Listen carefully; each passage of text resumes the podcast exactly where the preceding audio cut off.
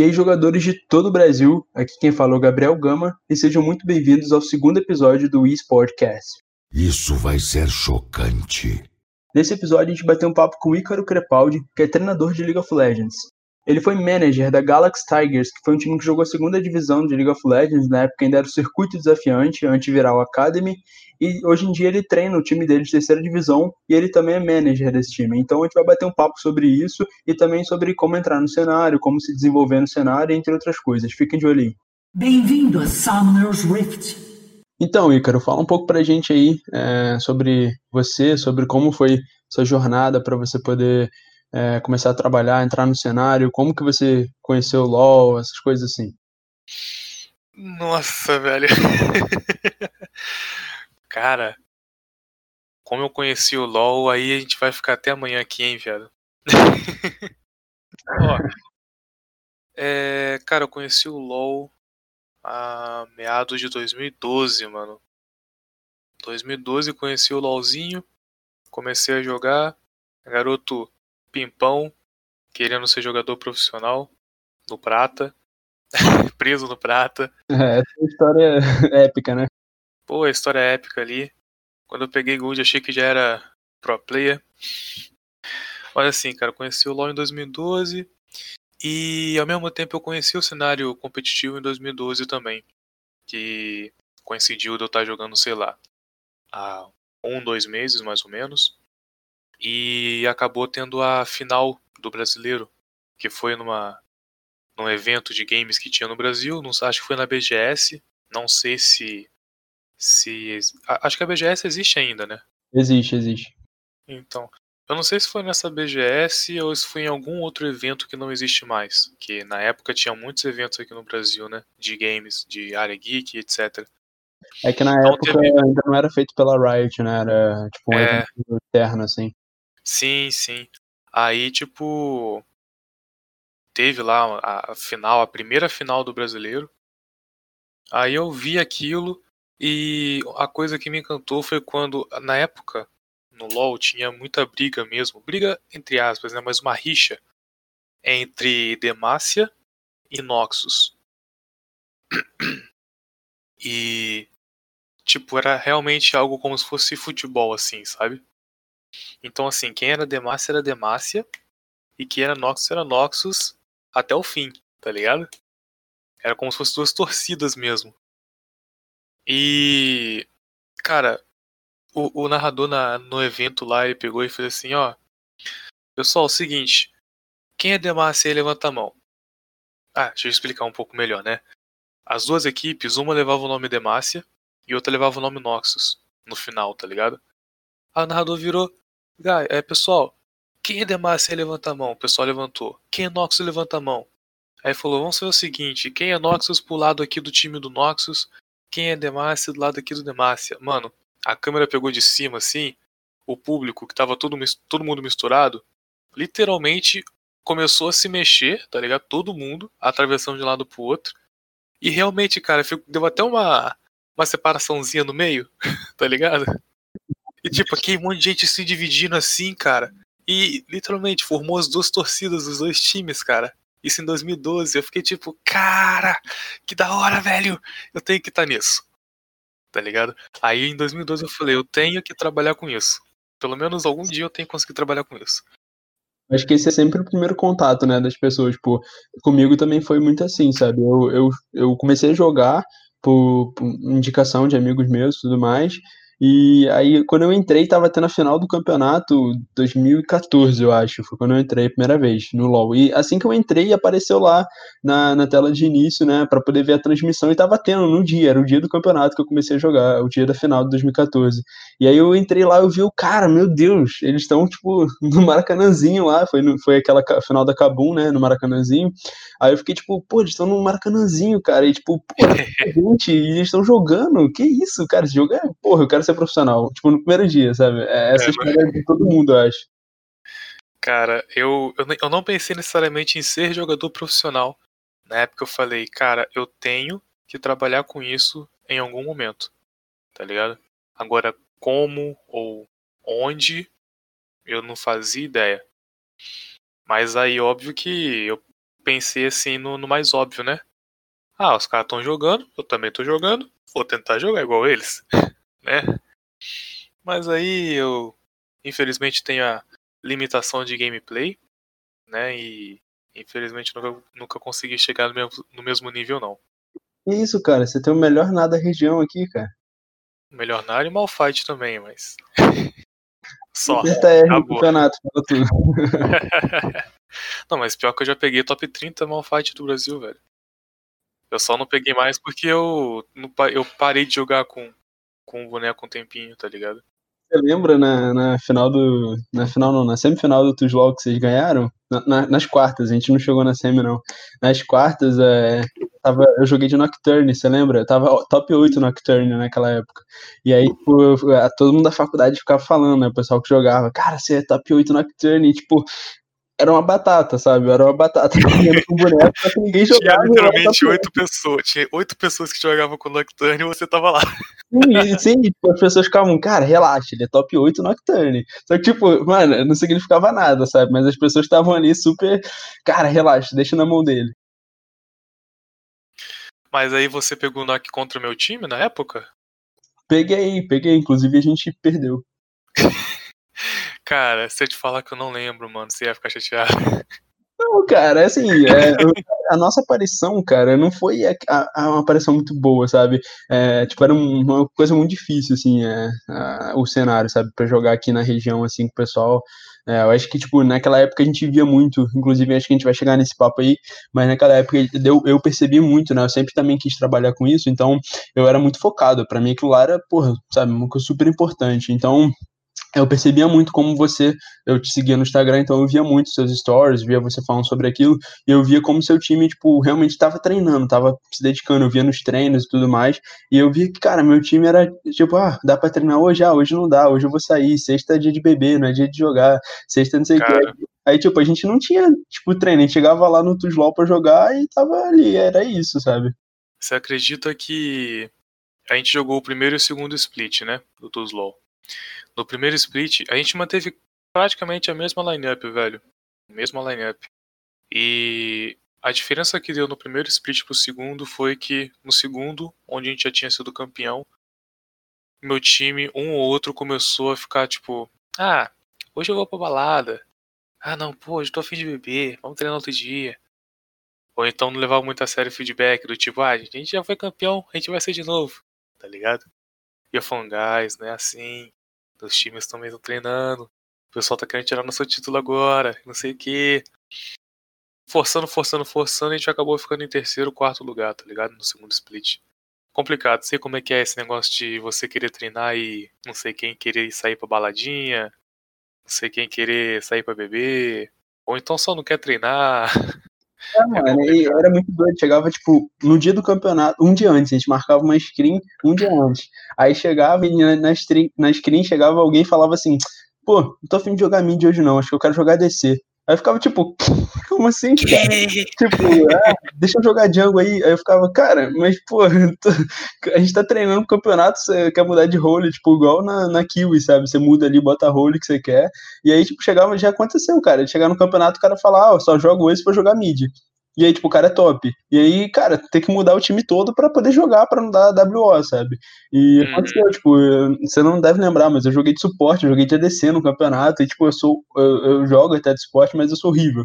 E eu joguei ali pra, pra poder ter o time, então foi uma, uma experiência bacana, mas muito frustrante, assim, nesse quesito. Mas assim, voltando lá, né? é, conheci o LoL assim e tal, aí decidi que eu ia trabalhar com isso em algum momento na minha vida. E eu fiquei com isso na cabeça, comecei a jogar, queria fi- ficar muito bom, não consegui. Passou um tempo, aí eu sempre dividia a minha atenção com LoL com estudo, né? Fui pra escola federal, aí é complicado você jogar e estudar a escola federal ao mesmo tempo, pá. Consequentemente, não deu certo nenhum dos dois. Quando você tá dividido, você não consegue fazer nenhuma das duas coisas, né? Então, tipo, fui seguindo e decidi começar a virar coach no LoL, tá ligado? Aí foi quando eu no Gold, recém Gold, fiz uma proposta pra um time na época, eu acho que isso foi 2014 já. 2014, 2000. É, 2014. E fiz uma proposta para um time, diamante, todo mundo diamante. Você tá ligado que 2014 diamante era o último passo pra você pegar desafiante, né? Cheguei neles lá, falei, ô, tô afim de virar coach, pô, tô motivado, tô estudando, me dá uma oportunidade aí. Aí os moleques, tipo, olhou pra mim, pô, tá de sacanagem, meu irmão. Qual teu elo? Sou gold. Ah, pô, você tá de sacanagem, mano. Aí vai, não, não, dá uma chance aí, dá uma chance aí e tal. Aí beleza, né? Os caras chamaram, né? E falei assim, eles chegaram e falaram assim, cara, como que você vai querer atuar? Cheguei e falei, ó, vocês já estavam treinando antes? Já. Falei, beleza. Vocês têm screen marcada já? Temos. Foi o seguinte, então. Eu vou assistir o primeiro jogo e depois eu, a gente começa a trabalhar, beleza? Beleza, né? Eu botando uma banca, né? botando uma banca. Aí passou o primeiro jogo, beleza. Aí no segundo game perguntaram, vai querer falar alguma coisa já? Eu falei, não, não, tá de boa. Joga como já gostavam jogando mesmo. Passou o segundo jogo, nada, pá. Aí tá, né? Terminou o segundo jogo, aí eu entrei com feedback. Aí entrei, tipo, falando só de macro, né? Não vou falar de micro com os caras. Os caras sabem muito mais de micro do que eu. Falei do macro, macro, macro, macro, disso, daquilo, papapá, isso e aqui, não sei o que, do time disso, tal, tal, tal. Falei, vamos pro, pro terceiro jogo agora, tá, pessoal? É, vamos jogar assim, assim, assado, tal, tal, tal, tal, tal. O jogo foi clean. Aí os caras falam assim, cara, gostamos de você. tá ligado? Eu fiquei tipo, tá, né? Aí foi a primeira experiência com coach que eu tive, tá ligado? Que foi um time diamante, que inclusive eu tinha um jungle que era muito promissor, que era o Pauleira. Eu sempre falo dele, cara, gostava muito dele. Perdi contato com ele, não tenho mais o face dele nem nada. Pauleira, grande Pauleira. Ele jogou em uma game house no Rio de Janeiro, cara. Sabe aquele time que apareceu no Rio de Janeiro? Que ia disputar o, cir o circuitinho, um bagulho assim?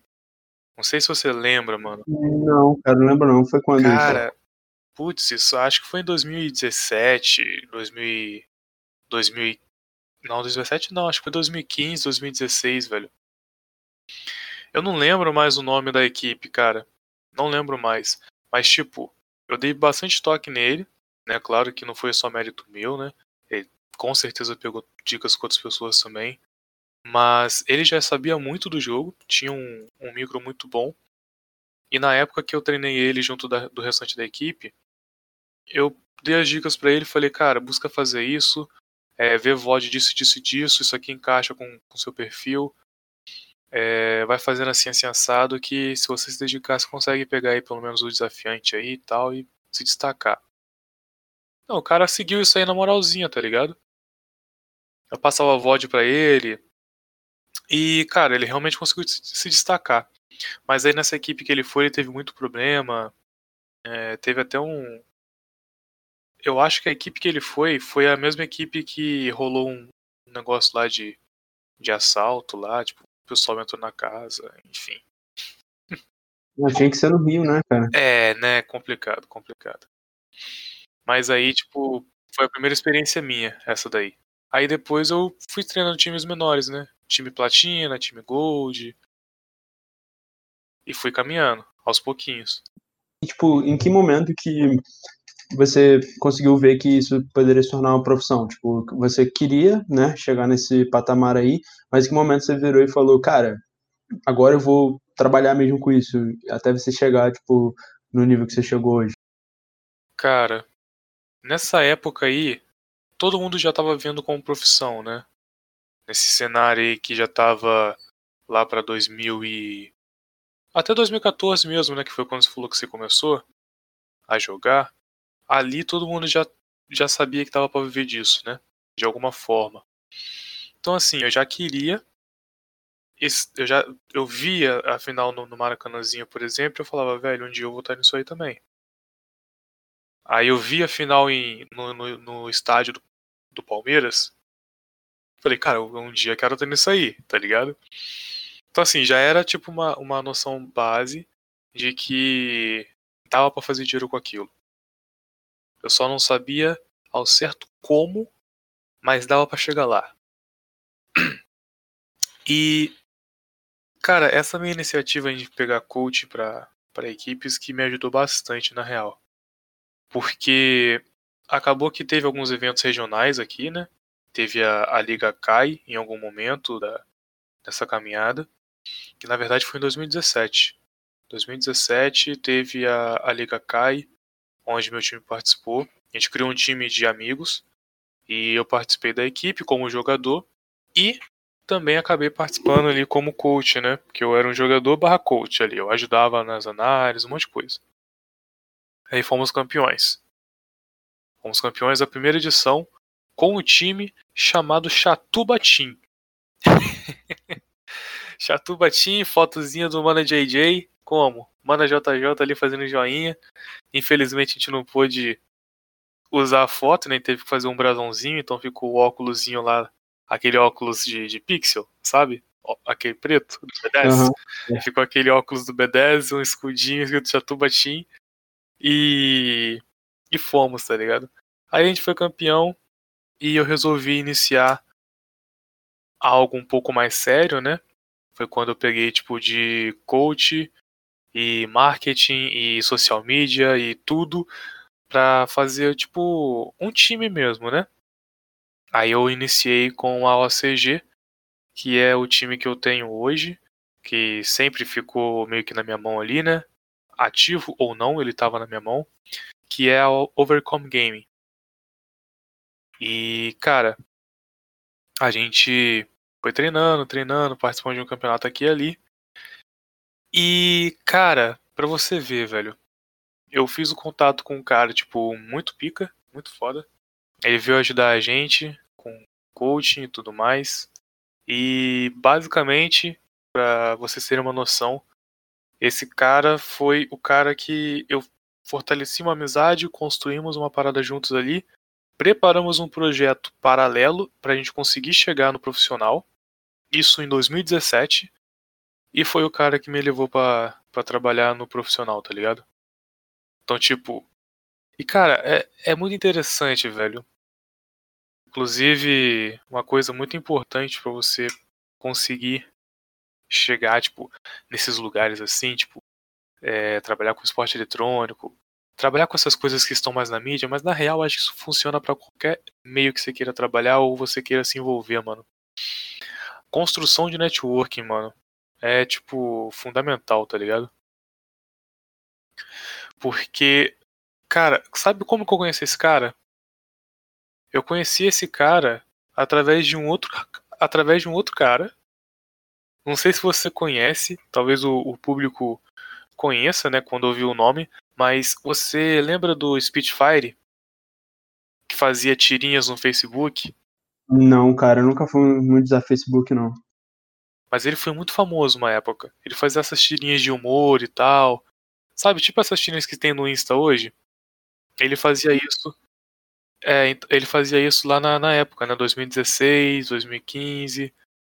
E, cara, eu caí com esse cara em um normal game. Olha a probabilidade, mano. Caí com esse cara em um normal game, tava eu e um amigo meu. Aí meu amigo falou: ia lá, é o Spitfire, mano. Aí, tipo, felizmente eu joguei bem, adicionei o cara. Nunca falei com ele. Deixei ele adicionado lá no LOLzinho, tá ligado? Ficou lá.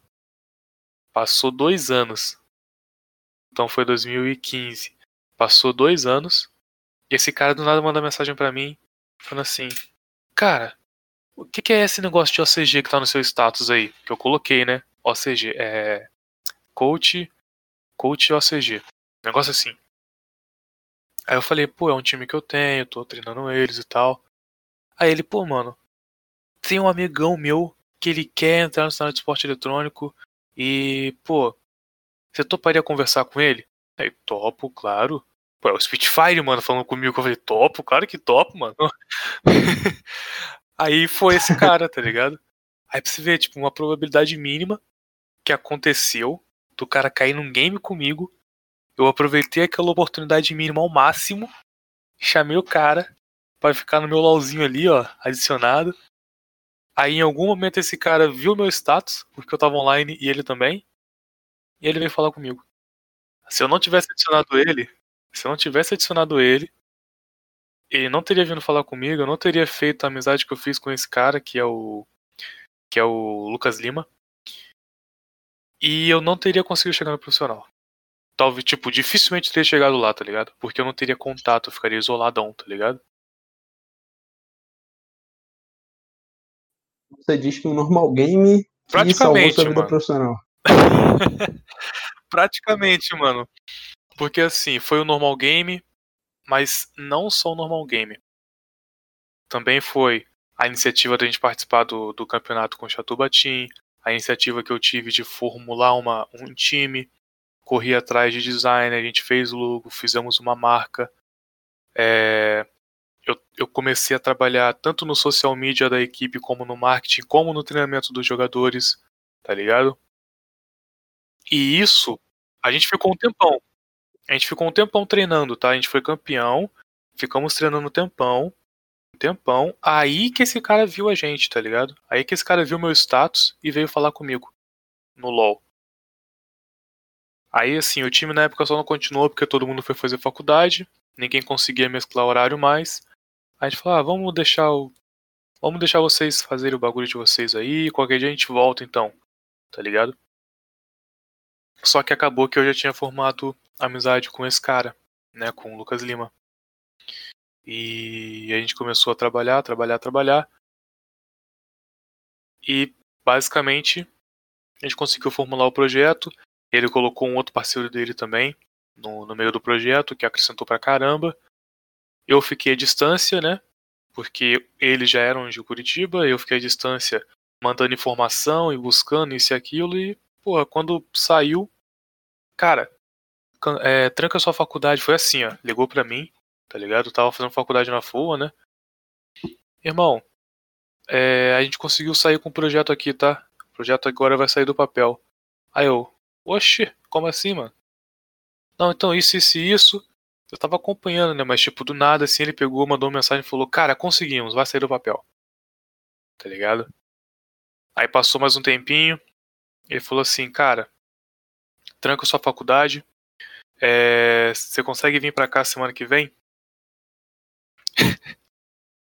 Aí eu falei: É, do nada eu tava esperando, mas foi tipo assim: Cara, é o seguinte, tranca sua faculdade, você consegue vir semana que vem pra cá?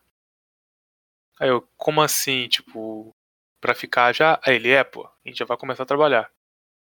Aí eu, claro, só vamos, só vamos, viado, só vamos, mano. Tem essa de pensar, não. Aí eu tranquei a facu e fui, mano. Nesse período. E aí começou a sua jornada. Aí começou a minha jornada, cara. Aí eu não peguei de coach, né? Eu fiquei como manager, né? Foi uma experiência muito boa para mim, inclusive. E ah, e nesse período aí foi quando eu meio que conheci você, né, também, né? Período lá da, da faculdade, que foi quando disputei lá o campeonato do Tuzlol, outro campeonato, né? Você vê, tipo, nunca tava fora dos campeonatos, né? Outro campeonato regional. A gente foi campeão pelo time da Pantera, lá da FOA. E inclusive um abração para todo mundo da Pantera lá. Todo mundo bem, muita gente boa. E no segundo split a gente ficou acho que em terceiro quarto lugar. Nesse período, né, de faculdade, depois, postos LOL, é... eu fui chamado para lá para fora. E cara, pra você ver como é que eu tava muito motivado com o cenário, né? Eu fiquei de coaching no, no, na Pantera Fomos campeões, eu jogava também, então tipo, eu joguei e dava coach ao mesmo tempo. No segundo split eu fiquei só de coach, coloquei um cara melhor do que eu para ficar no top. É... Aí o campeonato melhorou muito de, de dificuldade. A gente não conseguiu sair como campeão. Mas pra você ter uma noção, no segundo split, eu tava tão assim de tipo, cara, vamos, eu vou fazer isso aí acontecer, tá ligado? Que eu consegui fazer parte da staff da Tuzlow na época. Então, tipo, eu tinha um time e eu saía daqui, ia para Resende para fazer as transmissões, eu narrava junto, eu, eu auxiliava as coisas junto e, inclusive, eu fiz negociação por trás das câmeras pela Tuzlol, pra gente conseguir realizar a final presencial. Tá ligado? Então, tipo, eu sempre tava dando jeito de estar no meio ali, fazendo acontecer. Aí depois disso que eu fui chamado aí, que você ia falar, eu acabei voltando um pouco na história. Tá ótimo, pô. Tem que pegar toda a história, né, cara? Que tudo que vai formando passinho por passinho. Mas, cara, é muito, muito bacana, assim, uma história que mostra, acho que todo mundo do cenário, assim, é, nosso cenário ainda tá evoluindo muito, né? Então, tipo, uma pessoa que hoje em dia tem algum nome, ou tá crescendo, tá se formando, assim, no cenário, ela teve que dar esses passos, assim, né? Muito de começar do nada, de participar, de ter que se doar muitas vezes, fazer coisas de graça, participar, jogar de graça campeonato que não ganha nada, para poder criar nome, para poder conseguir é, aparecer de alguma forma, né, para poder ter conteúdo ali, para poder mostrar. Muito bacana. Mas assim, é, fala um pouco mais sobre essa sua experiência, como foi lá na, na Tigers lá, que vocês jogaram circuito desafiante, não foi? E como é que foi, tipo, você trabalhou com jogadores que eram conhecidos, assim, né, no cenário, por conta do Gillette Ute, e é, vocês jogaram contra times, né, que estavam ali já estruturados no seu desafiante, no CBLOL, alguns times que já estavam há algum tempo ali, até time grandes, times grandes, né, que estavam tinham caído, estavam jogando ali o circuito desafiante naquele período. E como é que foi isso tudo para você? É, você começou como manager, depois você foi para coach, se eu não me engano, né? E como é, como é que foi isso tudo, assim, é, sua experiência nisso tudo, e como é que foi terminar essa, essa É. parte toda? Quando terminou foi bem triste, né? Mas vamos lá. Cara, eu fui a princípio pra ser coach, né? Então, tipo, foi foi inverso, né? Eu fui a princípio pra ser coach e acab- acabei sendo movido para manager para eu conseguir auxiliar mais essa questão ali do da ponte entre jogador e administrativo e ao mesmo tempo eu ficava lá, tipo, basicamente é, auxiliando os jogadores com tudo que eles precisassem, né? É, no, na, na- no Game Office, né? E até mesmo com a administração. Então, tipo, muita coisa levava até a ADM e a administração, tipo, via o que que dava pra fazer. E em alguns momentos eu virava um pouco de psicólogo às vezes, tá ligado? A gente tinha um psicólogo, claro, lá, inclusive profissional, tipo, fenomenal. Mas de vez em quando eu tinha que ter umas conversas lá com, com um ou outro. Tinha, eu tinha que ser, tipo, o amigo dos caras também, tá ligado? Eu era, eu era meio que um, um, um amigo barra pai às vezes, tá ligado? Era bom, cara, a experiência foi muito boa. Eu não conseguiria ter tido a mesma experiência se eu tivesse ficado como coach. Tá ligado? É... Eu acho que foi, tipo, algo bem vantajoso, assim. Pelo menos pra mim, sabe? Acho que todo mundo conseguiu tirar uma experiência daquilo ali. Algumas experiências ruins, outras boas, faz parte. Mas foi bom, mano. Aí assim, né? Fui chamado pra ser coach, virei manager. Aí tinha essa função aí de auxiliar na gerência dos garotos, fazer a ponte com o administrativo. E cara, foi bom, tá ligado? Foi foi interessante, foi um mundo novo, né? Porque eu era de cidade pequena, né? Sou de cidade pequena, né? Sou aqui de Pinheiral, cidadezinha minúscula. E, porra, do nada você vai pra uma capital, tá ligado? Você fica tipo, mano. Aí, tipo, cresci bastante. E você falou sobre jogadores, né? Cara, conheci jogadores muito, muito bons, tá ligado? Porra, conheci o Snows. A gente tinha. A gente, a gente tinha também o Juso, tá ligado? Porra, o Juso também. O Inoue, porra, muito. Só, só galera gente boa, tá ligado? Muita gente que realmente estava bem dedicada. O, o próprio Bigob também estava muito dedicado no, no na competição.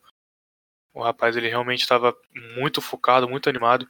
E para você ter noção, cara, o Bigob, eu que eu queria ter chamado tipo ele de cara, se eu pudesse. Mas o pessoal na época preferiu fazer uma seletiva também. Que aí era para fazer a Academy nossa, né? Depois a Academy a gente acabou, tipo, tendo que, que cancelar a Academy, né? A gente não pôde continuar com a Academy. Mas, tipo, o Bigob ele veio, ele saiu de Resende para fazer um teste lá, velho. Não era nada certo. Ele fez o teste lá, então, tipo, o cara tava muito motivado. Eu valorizo muito isso daí nele, tá ligado? E, pô, ele passou, a gente colocou ele no time titular, porque já era o nome que eu tava querendo também. E, cara, a experiência foi muito boa, porque eu consegui conhecer, tipo, muita gente da hora, tá ligado? Desde o administrativo da equipe até, tipo, pessoas que já estavam no cenário. Sabe? Tipo, consegui. Eu tava te passando os contatos né, antes né, da, da nossa conversa começar. Isso é tudo contato que eu consegui fazer mesmo, tipo, Facebook, é, Twitter, Insta. E, tipo, felizmente hoje eu consigo ter contato com esses caras, tá ligado? Não que eu já tenha conversado com todos, mas eu consigo ter contato com eles. Mas, tipo, um cara que eu fiz contato que eu não esperava, tá ligado? Snows. Porra, eu não esperava fazer contato com o Snows, mano. O Snows é o cara que eu vi jogar lá em 2012. Quando eu falei, velho, eu vou trabalhar com esse negócio, tá ligado? Olha que looping. tipo, porra, trabalhei com, com Juso, tá ligado? Que foi é, jogador de destaque aí em um ano. Jogou no Flamengo. A gente brincava com ele falando que ele era o, o BRTT pequeno, tá ligado? Eu não lembro mais, é, é. Jogou na Cade, jogou na Submarine Stars. Aí passou pelo Flamengo. Ele foi naquela Cade que ganhou o, Inter, o International Invitational. Não, não, foi o. Eles ganharam aquele campeonato Wild Rift, não, ah, não lembro o nome, cara. Aquele que tem que é regional aqui, tipo, da América do Sul, lembra que eles jogaram que inclusive o pessoal zoava falando que era o único título do, do uhum. capitão, do Takechão e tal. Ele tava lá, acho que tava de reserva. O Snow. Você tá falando do Snows ou do Juso? Do Juso, Juso. Ele chegou a jogar lá com, com o Takeshi. Tava de reserva, se eu não me engano. Ele foi pro Mundial com o Flamengo. O Flamengo foi pro Mundial? Foi o Flamengo que foi pro Mundial uma, um período aí? O Flamengo foi pro Mundial com o TP, Lúcio e tal, mas eu não sei foi, se o Juso ele foi o reserva época, levado pra lá.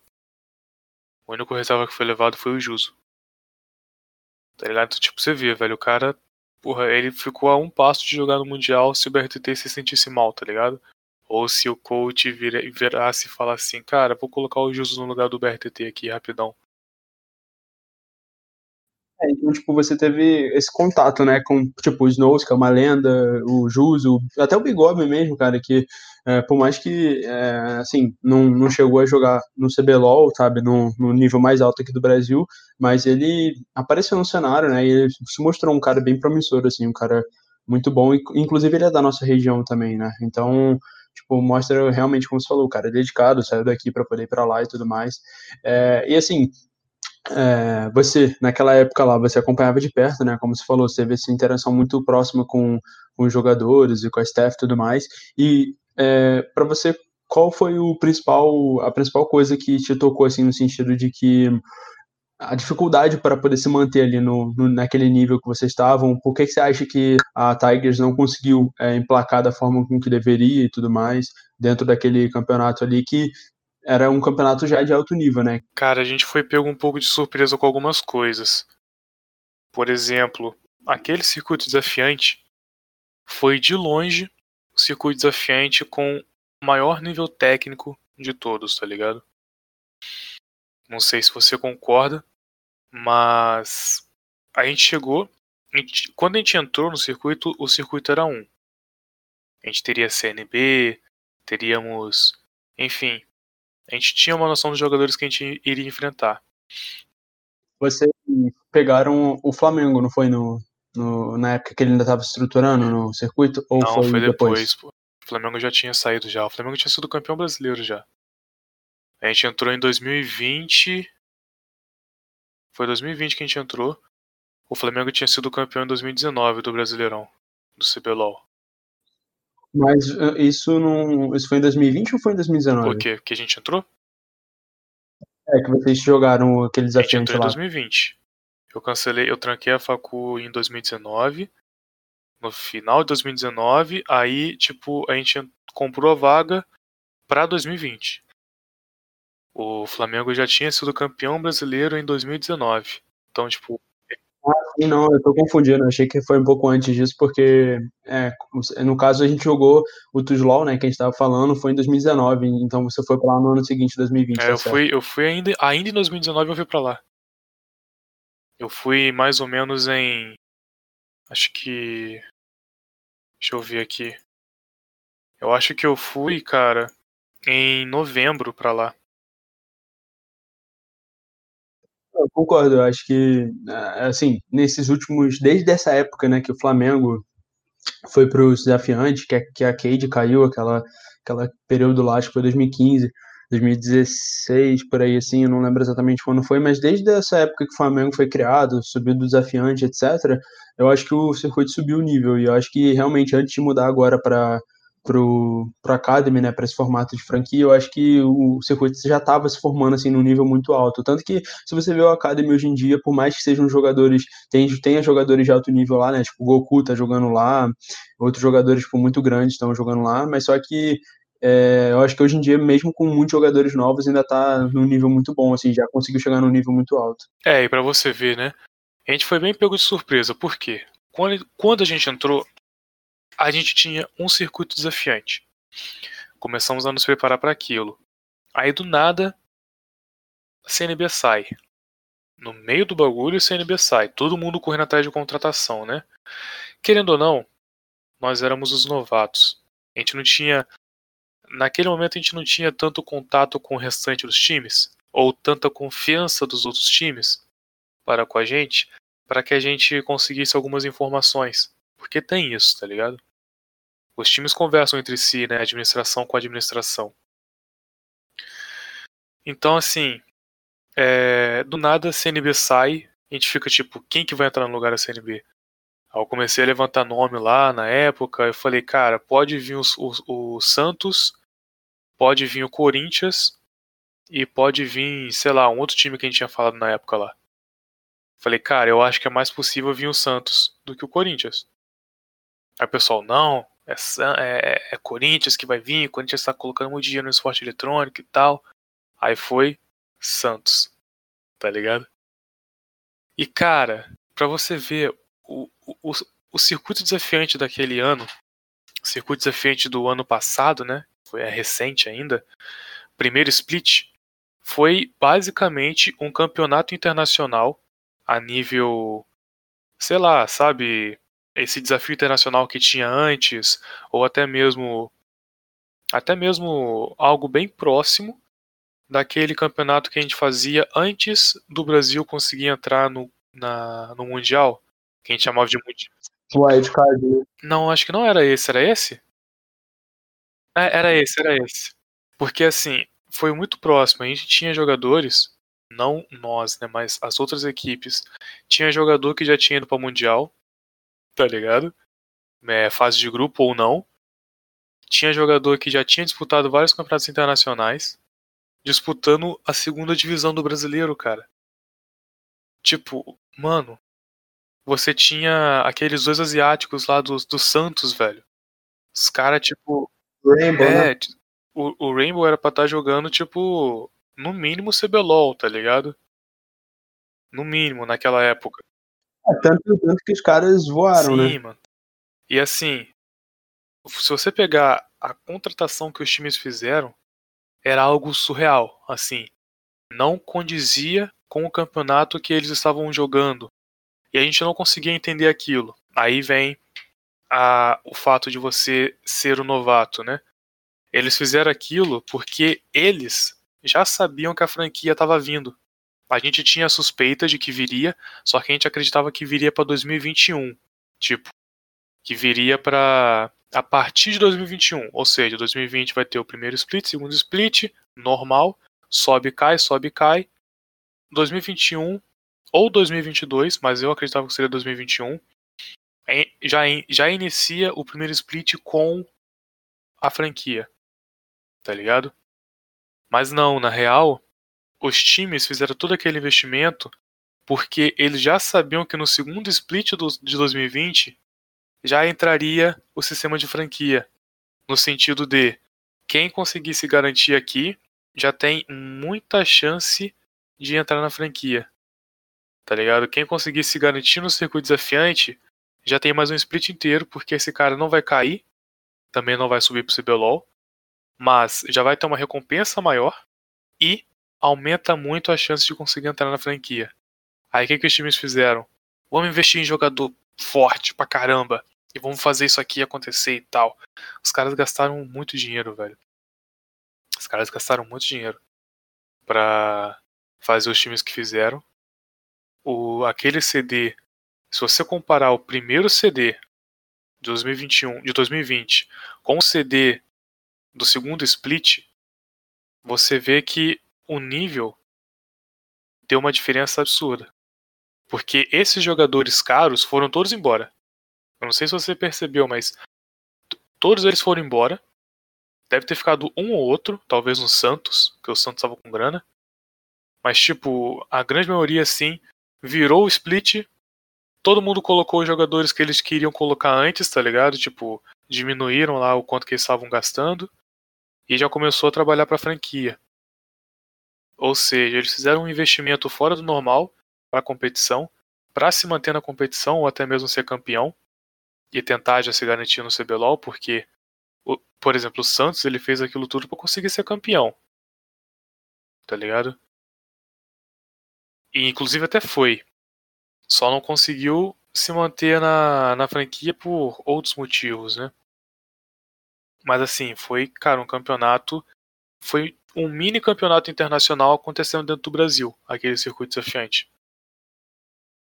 E, tipo assim, é, você vendo jogadores, assim, você acha que os seus jogadores ali, é, esse pessoal aí que você falou que era do seu time, você acha que eles tinham um nível para bater de frente? Você acha que eles perderam, tipo, tecnicamente falando, assim, você acha que o seu time, ele ficou atrás por estrutura ou por questão técnica dos jogadores, micro, macro, dentro de game? Você acha que, tipo, é, tinha alguma coisa assim que ressaltava mais, sabe, a diferença entre a, a, o que era Tigers naquela época e o que era o Santos, por exemplo, um time recém-formado? Cara, eu acho que a maior dificuldade nossa, desvantagem, melhor dizendo, era a inexperiência, né?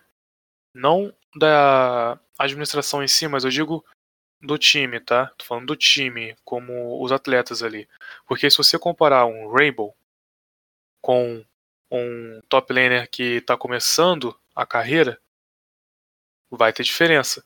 Mas assim, para você ter noção, em treino, no início, a gente conseguia treinar tranquilamente contra esses times. É... Consegui ver o meu time se saindo bem contra os times que estavam com esses jogadores caros, tá ligado? Eu acho que uma coisa que pegou depois foi a pressão do campeonato. Entende?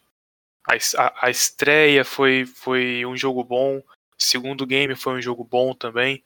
Só que depois aqui do terceiro, quarto game, eu acho que começou a pesar um pouco em cima dos jogadores, tá ligado?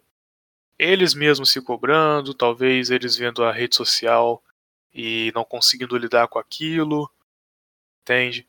Eu não sei ao certo. Mas assim, com relação a gameplay, técnica, mano, nós tínhamos jogadores muito bons também. Pode crer. E assim, para você, por exemplo, hoje em dia, você está formando, você tem o seu time, né? O, time que você comanda ali, que você estrutura. Hoje em dia, é, para um jogador, por exemplo, de solo kill que está ouvindo isso aqui, o que, que você diria que como que você encontra esse jogador? Como qual que você acha que é o destaque dele? Porque assim, por exemplo, você está jogando numa liga, né?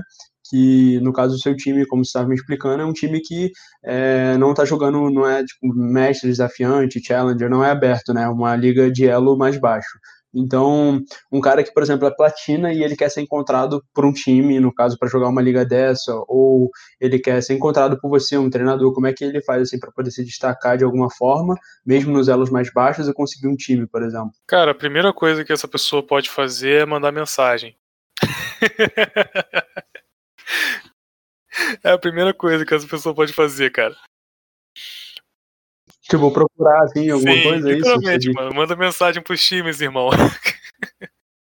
Principalmente quando é time que, que tá trabalhando com, com low elo, ou até mesmo se você for, tipo, mestre, grão-mestre, e o time tá trabalhando com uma line-up free elo, uma das primeiras coisas que você pode fazer é demonstrar interesse, mandar, mandar mensagem no privado do Twitter, que é normalmente onde as pessoas veem mais rápido, ou no e-mail de contato, tá ligado? Mas assim, tirando essa dica aí, o que, que a pessoa pode fazer? A pessoa pode começar a compartilhar os, os seus resultados de solo kill no Twitter.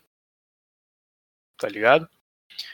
Vai marcando no Twitter e os, os próprios seguidores vão retweetando, retweetando, marcam um cara aqui e ali.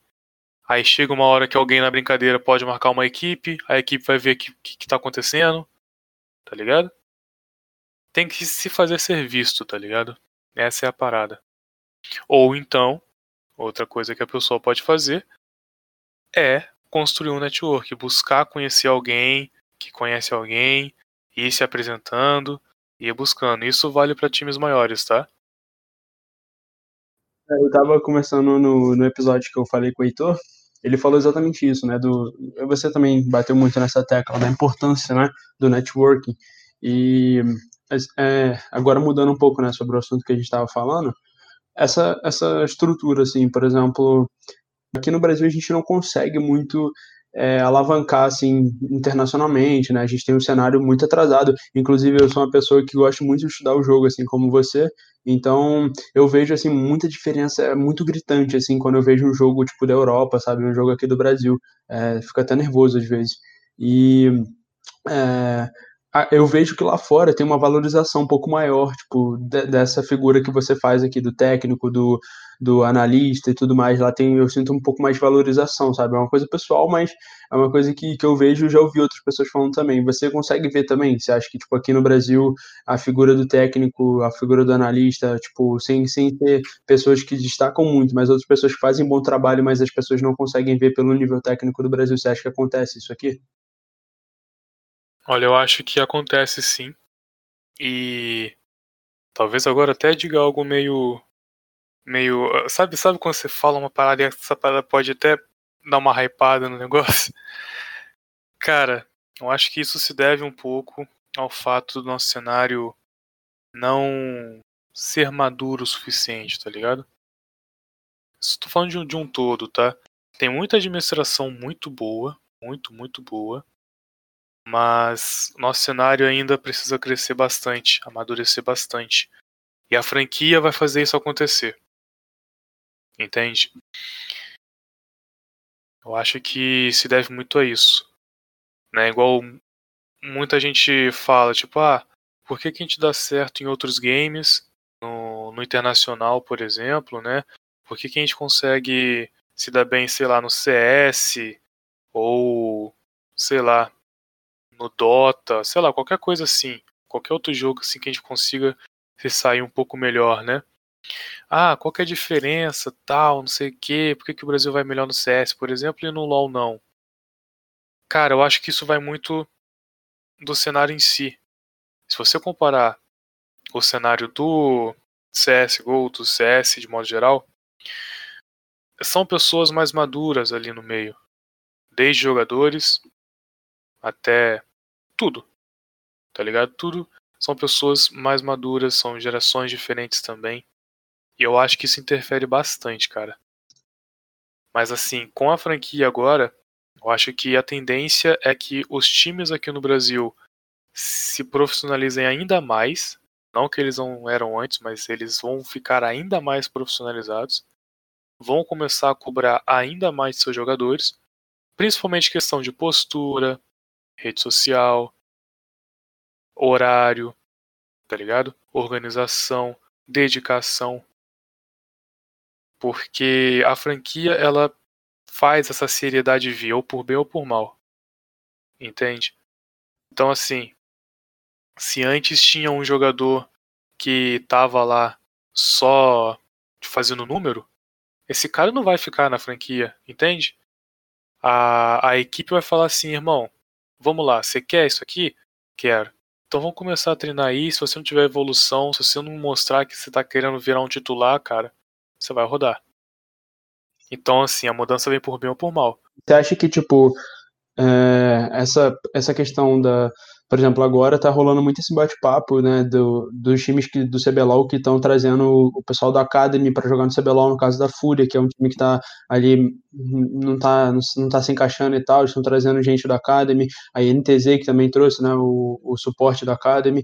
É, você acha que, tipo, essa parada de que do nada o jogador que tá no profissional ali, em alto nível, ele pode despencar e cair pro Academy e, e, e se bobear até ficar fora do Academy também, é, você acha que isso pode trazer uma evolução assim a nível de melhorar o cenário? Ou você acha que porque tipo assim a gente tem uma parada histórica aqui no Brasil que é, é muita gente que as pessoas reclamam às vezes. Eu já vi muito time reclamando de suporte de, de suporte não perdão de reserva né? Falando que é, por exemplo ah sentia pressão sabe? Era uma era uma guerra ali de, de ego, sabe? Ah, o fulano vai tomar minha vaga, essas coisas assim. A gente, eu senti, já ouvi muita gente falando sobre isso. E você acha que é, isso pode trazer uma evolução boa para o cenário? Porque, como você falou, essa parte de maturidade do nosso cenário, ela se a pessoa não souber lidar com essa competição, né, dentro do próprio time, isso pode ser uma coisa negativa, né? E até onde você vê essa parte como negativa e positiva para a evolução assim geral? Eu vejo mais como positivo do que como negativo. Porque a pessoa, quando ela tá nesse meio competitivo, ela tem que ter perfil de atleta. Não adianta. Então, é, você vai ter um reserva que tá querendo pegar seu lugar. Não que você não precisa ser inimigo do cara, entende? Você não precisa odiar o cara, você não precisa ser amigo dele também. Mas você sabe que o cara que é reserva, ele não tá ali para ser reserva eternamente. Pô, no futebol você não vê um cara que é reserva se contentando com ser reserva. Você não pode até ter um ou outro, mas tipo, de raro isso acontecer. E se acontecer, dificilmente esse cara não fica no time muito tempo. Tá ligado? Mas assim, ah, tem um atacante lá no futebol e tem o reserva desse cara. O titular sabe, ele olha pro banco, ele sabe que tem um cara ali que tá treinando todo dia, tá, treina com ele, faz gol no time dele no treino, e ele tá querendo tomar o seu lugar. Tá ligado? E você, por sua vez, você como titular, você vai treinar e vai falar, eu vou manter minha titularidade. Isso é competição, competição sadia. E isso tem que ter no LoL também. Agora, as equipes têm que usar esse sistema de forma correta. Inclusive a Fúria, a NTZ. A NTZ eu conheço mais do que a Fúria. Mas aparentemente estão entendendo como usar esse mecanismo de reserva, de academy. A academy nada mais é do que uma forma de você conseguir talentos para o seu time, mas também iniciar essa competição dentro do time. Você tem o titular, você tem o reserva do titular, você tem o academy que está ali pronto para ir para reserva do titular, ou até mesmo pular direto para a titularidade. É, e também tem o fato de que a Academy faz o, os, os reservas não ficarem parados, né? Eles estão ali sempre, tipo, o pessoal que está ali pronto para entrar para o CBLOL também está sempre em atividade, jogando desafiante, por mais que em um nível diferente, mas também não tão, uma disparidade tão grande, sim. estão jogando sempre ali, né? Estão aquecidos. Sim, sim, exato. Então, tipo, você tem ali o, os reservas que jogam na Academy, eles podem subir pro, pra titularidade assim, tá ligado? Tipo, sobe. Porque o coach tá vendo que o cara tá tendo rendimento melhor, entendeu melhor o patch, é, se adaptou melhor com a pool que tá sendo necessária jogar, tá com uma, comunica uma comunicação mais clean, talvez. Isso tudo varia, cara, isso tudo interfere. E é o tipo de competição que vai amadurecer, ou de novo, ou por bem ou por mal, o cara que tá nesse cenário, o cara que tá no time. Porque a mentalidade de atleta é essa, é você enxergar o cara, falar, pô, o cara quer tomar meu lugar.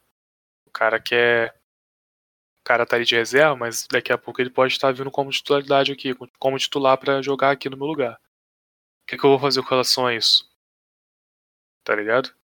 Ah, vou treinar e vou gerar resultado. O problema é que nem sempre você tem essa mentalidade no nosso cenário, entendeu? Aí você vê, tipo, muito time às vezes brigando internamente. Às vezes você acaba vendo que tal jogador tá tentando fazer uma panelinha lá dentro. Complicado.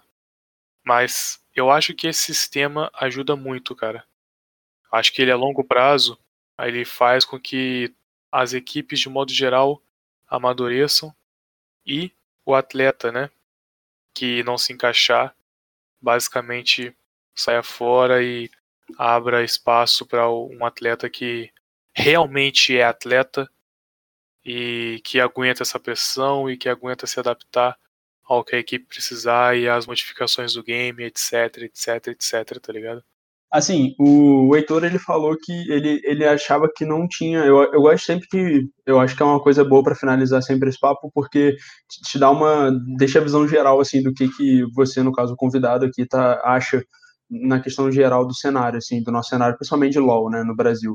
É, o, o Heitor ele falou para mim que ele achava que não tinha, ele não via de forma positiva o cenário brasileiro, assim, em questão de evolução internacionalmente, sabe? Ele achava que o cenário brasileiro ia sempre ser desse nível estagnado, não ia conseguir subir, como está acontecendo nos últimos anos, esses resultados bem ruins, que isso, a, tendência era manter assim e manter o nosso LoL, tipo, pro Brasil, sabe? Nunca visando internacionalmente. Você acha que, assim, essa questão da franquia, questão do investimento, etc., tá chegando, por exemplo, a agora jornais, sabe, de renome estão vindo para essa parte de do esportes, investindo no LoL, o SBT criou o SBT Games, e, e, enfim, a gente já tem aí um tempo esportes e tudo mais, Sport TV, é, trabalhando com, com esportes, acha que, tipo, toda essa junção desse monte de coisa acontecendo, você acha que isso pode trazer um benefício para o cenário internacionalmente, ou você acha que você concorda com o Heitor e fala que a gente vai se manter, sabe, nesse nível é, de não conseguir evoluir internacionalmente, vai fazer só um business aqui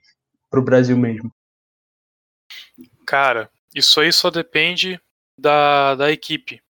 Só depende literalmente da administração da equipe, da comissão técnica, para realmente colocar a mentalidade de campeão nos jogadores, tá ligado? Porque, infelizmente, existe essa aqui no Brasil de ah, já tô fazendo dinheiro, eu tô porra, fazendo muito dinheiro jogando um joguinho no PC, tá ligado? E por que que eu vou me preocupar em sei lá, atingir um nível absurdo de gameplay, representar. Representar não. Mas jogar bem lá fora, sei lá, disputar um título mundial. Porra, vai dar um estresse, cara, um cansaço. Tá ligado? Eu acho que tem muito desse pensamento ainda em alguns jogadores. Existem muitos jogadores no Brasil que querem ser campeões mundiais. Muitos jogadores. E independente do investimento que a mídia fizer, colocar jornal, qualquer coisa do tipo. Isso aí é uma responsabilidade direta do time. Tá ligado? Por exemplo, se a NTZ. A NTZ, tipo, é um time que quer ser campeão mundial, tá ligado? Um, um Flamengo é um time que quer ser campeão mundial. Então, assim, são, pelo menos na minha visão, tá? Eu acredito que eles querem. Mas assim, só depende deles, entendeu? Eles têm que chegar no atleta, no jogador, e falar: ó, é isso. A gente tá focado nisso aqui. A gente quer evoluir para daqui a dois anos, para daqui a três anos. A gente tá na fase de grupo do Mundial, a gente tá disputando lá classificatórios, caralho, a quatro. E não ficar mantendo um jogador que nitidamente não quer nada com nada. Eu não preciso citar nomes aqui, mas o cenário inteiro sabe de jogadores que, tá ligado? Não querem absolutamente nada com nada. Só estão lá para fazer dinheiro. Eu acho que alguns são bem notórios, né, na verdade. Alguns são notórios pra cacete. Sabe? Então, assim, em compensação, você vê alguns que são notórios que eles realmente querem títulos. Os caras querem conquistar coisas no cenário. Assim, a gente colocar contra a parede, tá? É, você pode fugir se quiser dessa pergunta, mas então você acha que todos os times que foram é, para o Mundial, nos últimos Mundiais agora, tipo, até a NTZ mesmo, e teve esse, esse desempenho assim, de não conseguir basicamente ganhar nada, de não jogar, tipo, chegar em dia lá no stage não jogar, basicamente. A NTZ teve uns, uns, jogos assim nesse último campeonato, de chegar, tipo, acho que foi o primeiro dia no stage ou no segundo, que eles não jogaram, basicamente, entraram no jogo, assistiram o jogo lá e saíram. Você acha que, tipo, todas essas performances que o Brasil vem tendo com o tempo, você acha que isso aí é culpa só da comissão técnica? Você acha que, tipo, o principal motivo disso tudo é a comissão técnica desses times? Não, porque muita coisa não depende só da comissão. Normalmente é uma parceria entre comissão e administrativo, tá? Por exemplo, ah, se vamos, vamos supor que que eu tô numa equipe aqui, eu tô como coach, você é o administrador do, do time, tem um jogador específico que está dando trabalho ou não está evoluindo o suficiente, e nós temos a possibilidade de colocar uma outra peça no lugar dele que vai fazer rodar muito mais. Eu chego, falo com você isso, e você fala, não, não deixa o cara. Tá ligado? Não que isso aconteça, mas pode acontecer. Não sei de casos que isso aconteceu, entende? Mas internamente existe a possibilidade. Mas eu não acho que seja full culpa desses caras não. Por quê? Antes, o Brasil ele não tinha sistema de franquia, consequentemente tinha muito jogador que não se via é, vulnerável em perder sua vaga, né? Perder ali a, sua forma de fazer dinheiro, né?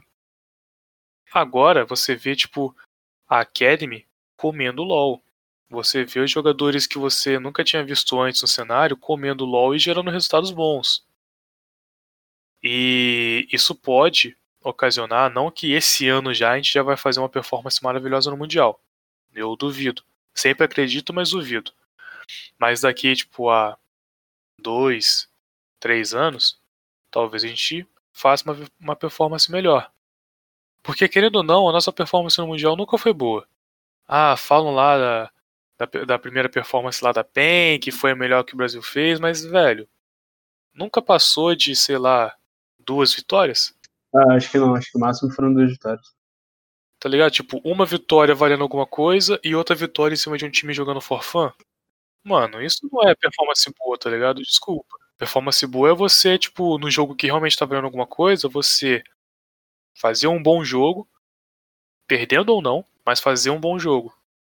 Por exemplo, o último Mundial da NTZ, eu acho que a gente jogou muito bem. Batemos de frente com times, jogos que estavam realmente valendo alguma coisa. Exceto o primeiro dia que eu sinto que a NTZ estava meio desnorteada ainda, não sei se era questão de fuso horário, não sei. Mas tirando o primeiro jogo, todos os jogos a NTZ jogou de, de igual para igual, cara, até o final. Mesmo não tendo ganhado, mas alguns jogos, mas cara, jogaram de igual para igual. Agora, pô, você pega um jogo, você ganha de um time fraco e o, a sua segunda vitória em cima de um time jogando for fun. Isso não é você fazer a melhor performance do Brasil no Mundial, tá ligado? Porra. É, no caso daquela penha, essa, esse bate-papo assim, sobre a melhor performance do Mundial é mais por conta da postura, assim, eu acho que os jogadores realmente jogaram, sabe? Tipo, eu sinto que é, eu vejo também muita gente fala sobre isso os últimos é, mundiais, assim, parece que a performance ela vem até contra os times, acho que isso, isso que é o que mais pega na minha visão, que é tipo o fato dessas regiões emergentes, elas que, por exemplo, tinha outras regiões como o Lais, que era uma região que é, sempre foi aqui, ah, nível do Brasil, até um pouco abaixo, e, tipo, chegou no momento que eles estavam ganhando da gente, sabe? Que eles estavam jogando bem no Mundial, que eles estavam, sabe, indo na fase de entrada ali e batendo de frente com os times, então, tipo, acho que era isso que tá pegando aqui. Não é só a nossa performance que, ah, a gente jogou bem contra o time dos Estados Unidos, a gente jogou bem contra um time da China, mas, tipo, não é só isso, é questão de que, tipo, também as outras regiões que estão emergindo, elas já estão tipo, no nível que estão batendo de frente, entendeu? Elas já estão no nível é, que elas estão conseguindo ter resultado legal, estão re realmente mostrando um, um, LoL e a gente está demorando para conseguir mostrar, ou mostrando tipo, muito fraco, sabe? Tipo, no nível que a gente poderia, a gente sabe que o time é melhor, sabe? Uhum. É, do que você está dizendo que as outras regiões que antes a gente batia evoluíram muito mais do que a gente, né? Ah, sim, também, sabe? É, além deles evoluírem, é essa questão, acho que isso que deixa as pessoas mais é, indignadas, assim, os, os torcedores, porque as outras regiões estão conseguindo subir, estão conseguindo evoluir. A gente vê nesse último Mundial agora, sabe? Uh, várias regiões emergentes conseguindo ter resultados bacanas e tudo mais. Até, tipo, aquele Mundial em 2017 lá da Gigabyte Marines, que, tipo, chegou lá e fez um, um, um mundial ali totalmente louco ali, um, uma composição muito doida e ganhou, e ganhou notoriedade e ganhou uma vaga, entendeu? Ganhou uma vaga direto mundial. E, tipo, a gente nunca teve é, nada relevante a ponto de conseguir chegar e chamar atenção, assim, de falar, poxa, olha só aquele time ali, caramba, sabe? Tipo, a gente conseguiu, eu até falei isso com o Heitor também, que a gente pegou umas migalhas, sabe? A gente, ah, ganhou um jogo da EDG, como você falou aí, ah, ganhou dois jogos valendo alguma coisa, mas não conseguiu chegar lá, e aí ganhou um forfã da, um time da, da, da norte-americana, então, tipo, a gente nunca conseguiu nada relevante e os outros times estão conseguindo, sabe? As outras regiões menores também estão conseguindo. Então é isso que eu acho que mais é, pega, assim, para torcedor. É, eu acho que o Brasil, o cenário brasileiro, meio que se conformou muito com a situação que ele estava antes, que era assim, ah, nós não somos a melhor região do mundo, mas a gente está aqui, a gente bate nos Estados Unidos, a gente bate na Turquia, a gente bate na Argentina, a gente bate aqui na, sei lá, Espanha, talvez, Portugal. É, a gente bate, a gente tá batendo esses times. Ah, querendo ou não, a gente tá lá no top 4, top 5 de região, tá ligado? Porra, a gente não tá mal não, tá ligado? Estamos evoluindo aos pouquinhos. Aí parou de olhar o retrovisor. Entende? Relaxou. Tipo, tirou o pé do acelerador e ficou, tipo, deixando o carro pegar a velocidade sozinho na descida. Enquanto as outras regiões estavam apanhando a gente, na descida continuou acelerando, tá ligado? E continuou buscando evoluir. E nitidamente, cara, a Turquia hoje, mano, o League of Legends da Turquia era horrível. Na boa, era horrível. E hoje, o League of Legends da Turquia dá um show na gente. O que, que aconteceu nisso daí? Eu, sinceramente, enxergo que a diferença foi a seriedade de modo geral mesmo, tá ligado? Administração, comissão técnica, jogador, entende? Realmente ele falar, tipo, velho, como assim? A gente tá sendo piada lá fora. Porra, vamos mudar isso aí. Tá ligado? E foi e deve ter sido não um consenso geral, porque isso não vai acontecer nunca, mas a galera começou a buscar. E foi, velho. E eu acho que o Brasil tá nessa caminhada agora. Entende? Eu acho que a franquia permite um pouco isso. Por quê? gera segurança pro time. Cara, eu acho que o Brasil foi a última região a fazer franquia, velho. A Turquia já era franquia. Estados Unidos foi, acho que foi a primeira a fazer franquia. Inclusive, Estados Unidos, quando fez franquia, o cenário NA melhorou pra caramba em qualidade. A Europa melhorou horrores quando fez franquia. Acho que na verdade a primeira foi Europa e depois Estados Unidos. Pô, a Europa agora vira e mexe chega lá é, final de Mundial, tá ligado? Quanto tempo que a Europa não chegava em final de Mundial, mano? Desde o, sei lá, primeiro, segundo Mundial. É. É. é a, aqui, ó, do nosso lado, o Las. O Las virou franquia antes da gente. Rapidinho os caras melhoraram muito, tá ligado? O Las lá, ele já é franquia tem um tempo já. Inclusive você tem, acho que duas ligas lá. Tem a Liga Nacional mesmo, que é a LAN. Acho que é um bagulho assim. Tá ligado? É, o LAS é meio confuso. Eu achei meio confuso. Que a gente não vive lá é meio complicado. Porque ali é meio que pegou a região inteira, tá ligado? Chile, Argentina, México. México não, pô. Mas tipo, pegou essa parte toda assim e, e misturou, tá ligado? E fez um, uma grande região ali. E isso ajudou muito eles, tá? Porque fez o mercado virar um só. É como se pegasse a América Latina inteira e transformasse numa região só. Aí você pode negociar jogador da Argentina, jogador do Chile, de boa, sem você colocar ele como gringo no seu time, tá ligado? Isso favoreceu bastante eles. Mas eu acho que, tirando isso, o que mais ajudou foi o sistema de franquia e a seriedade que isso traz. Entende? E eu acho que isso está acontecendo agora no Brasil. Tipo, a gente tá. A gente nem tá colhendo frutos de franquia ainda. Na verdade, a gente já colheu um pouco. Que são jogadores novos nas academies e a Fúria e NTZ utilizando a Academy para colocar gente no titular e do titular para reserva para fazer um teste para ver se o time engrena de vez. Então, eu acho que os frutos estão aparecendo. Tem muita coisa para amadurecer ainda. Mas eu acho que até o final do ano, até início do ano que vem, a gente comece a ver alguns frutos sendo gerados e colhidos. Não que a gente vá bem no Mundial já de cara, mas acredito que no longo prazo, médio prazo, a gente consegue voltar a melhorar nossa performance e não ficar tipo ganhando um joguinho for fun e um outro jogo ali contra um time, sei lá. Faz sentido. É, e só para arrumar aqui que eu falei uma besteira, né? Na real, a, o primeiro Mundial 2011 que a Fnatic ganhou, né? E depois a Europa participou sim de outros mundiais. Ela participou em 2018 com a Fnatic na final contra a Invictus Gaming e em 2019 com a G2 contra a FPX, é, é, pela FPX, isso foi FPX. Então, tipo, a G2 participou sim do Mundial, mas foi nessa estruturação, né, que a gente tá falando aí, nessa mudança do time aí. Sim, sim. Sim, isso aí mesmo. Então, assim, cara, a franquia, ela trouxe muita coisa boa para essas regiões, tá ligado? Principalmente a questão de seriedade. Entende? Tipo, eu não vejo. Vamos colocar um exemplo aqui, né? Só para fechar também. É... CNB.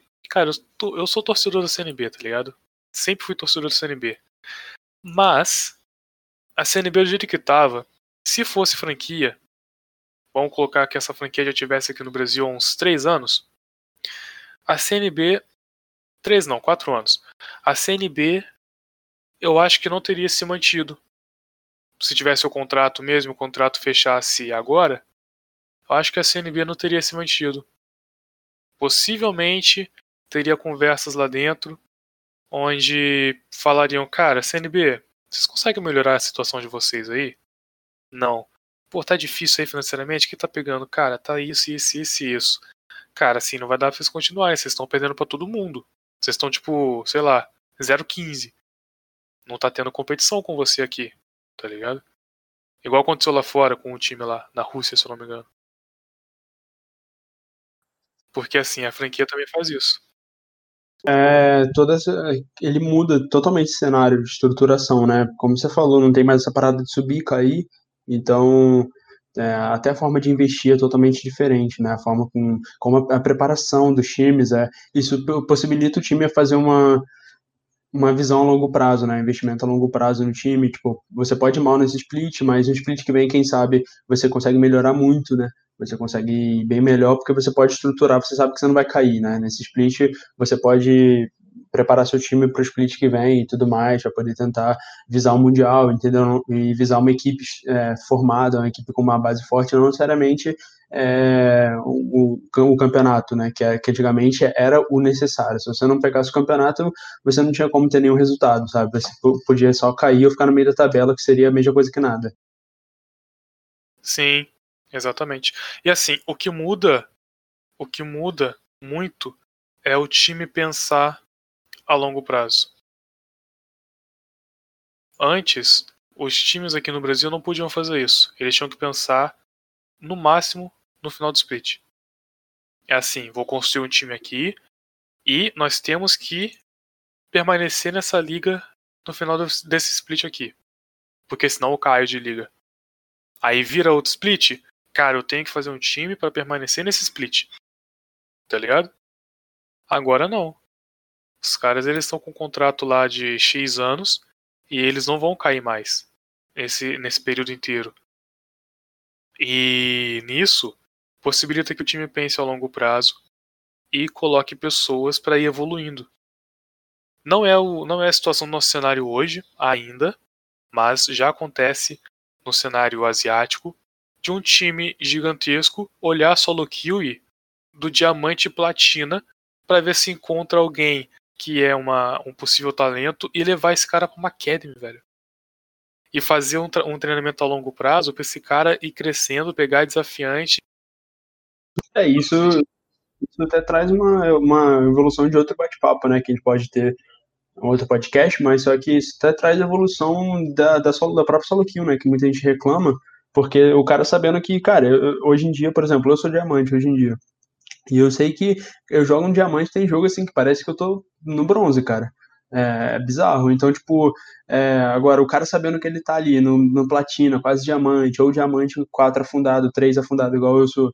É, e o cara saber que um cara pode pegar ele ali e levar ele para uma academy, sabe? Fazer um convite para ele se ele tiver um desempenho legal, um números legais no solo kill, é, cara, isso muda totalmente né, a estrutura. Ele sabe que ele não precisa estar tá top 1 desafiante para poder ser chamado para um time para jogar. Ele pode estar tá ali entre diamante, chegando no mestre ali, e ele já ser um destaque. Ele está no platina e ele ser chamado para é, ser um destaque, entendeu? Então acho que isso muda um pouco a estrutura um pouco da solo kill, né? Principalmente conforme for subindo o nível Sim. ali pro diamante para cima. Não, o pessoal do Diamante já tá na, na sua Kiwi, já tá sabendo usar o buff do Baron corretamente?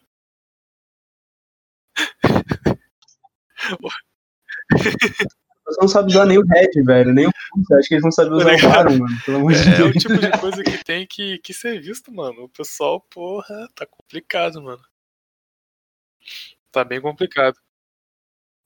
Cara, é, é, é, o negócio é bizarro, é bizarro. Acho que a gente pode trazer um outro bate-papo pra gente falar disso do solo kill, cara. Dá pra gente chamar um pessoal aqui pra poder fazer um bate-papo legal só sobre solo kill, que vai dar aí umas três horas fácil de podcast, assim, com várias informações, sabe? Tipo, o Yasuo fica 0 barra 9, essas coisas assim, mano. Mas assim, é... o pensamento a longo prazo é o, é, na minha visão, é o que pode salvar o cenário brasileiro e fazer com que a gente volte a crescer e voltar a performar bem, tá ligado? Eu acho que essa é a palavra final que eu deixo aí, porque é o que eu acredito realmente, tá ligado? O time pensando a longo prazo, treinando na moralzinho.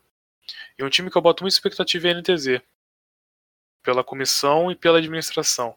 É um time que eu boto muita expectativa a longo prazo.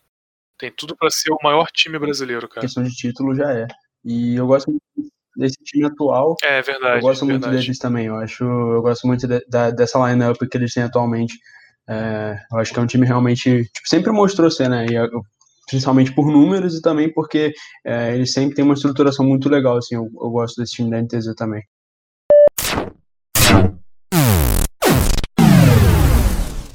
Agradeço muito pelo, pela participação sua aí, foi com certeza um bate-papo muito bacana, até pelo tempo, né? a gente ficou um tempo aqui conversando, só que com certeza é uma pessoa que eu quero chamar aqui de novo para a gente poder bater um outro bate-papo sobre algum outro tema. É, se você quiser deixar aí suas redes sociais aí para o pessoal, até do seu time aí, para as pessoas procurarem, é, pode ficar à vontade, cara. Ó, é, rede social aí da equipe que eu tô agora, é, o nome da equipe é Overcome Game. Vocês podem procurar no Twitter, que é hoje a nossa rede mais forte, que é Overcome Game underline GG. É bem fácil achar. Você colocou Overcome, você já vai encontrar lá. Não tem outro time com esse nome, se eu não me engano. É... Quem quiser me seguir no Insta também, pode ficar à vontade. É só procurar por Ícaro Crepaldi. Não acho que Ícaro Crepaldi com E no final, né?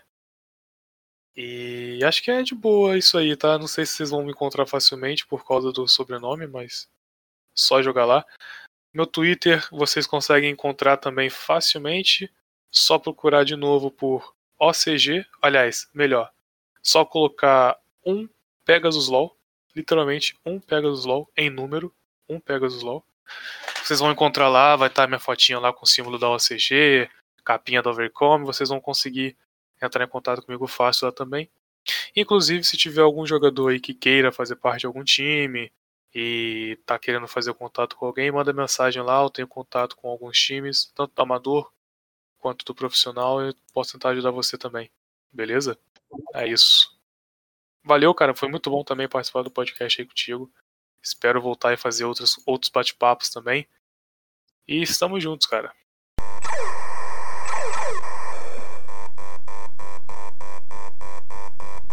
Agora você me vê? Agora não vê mais!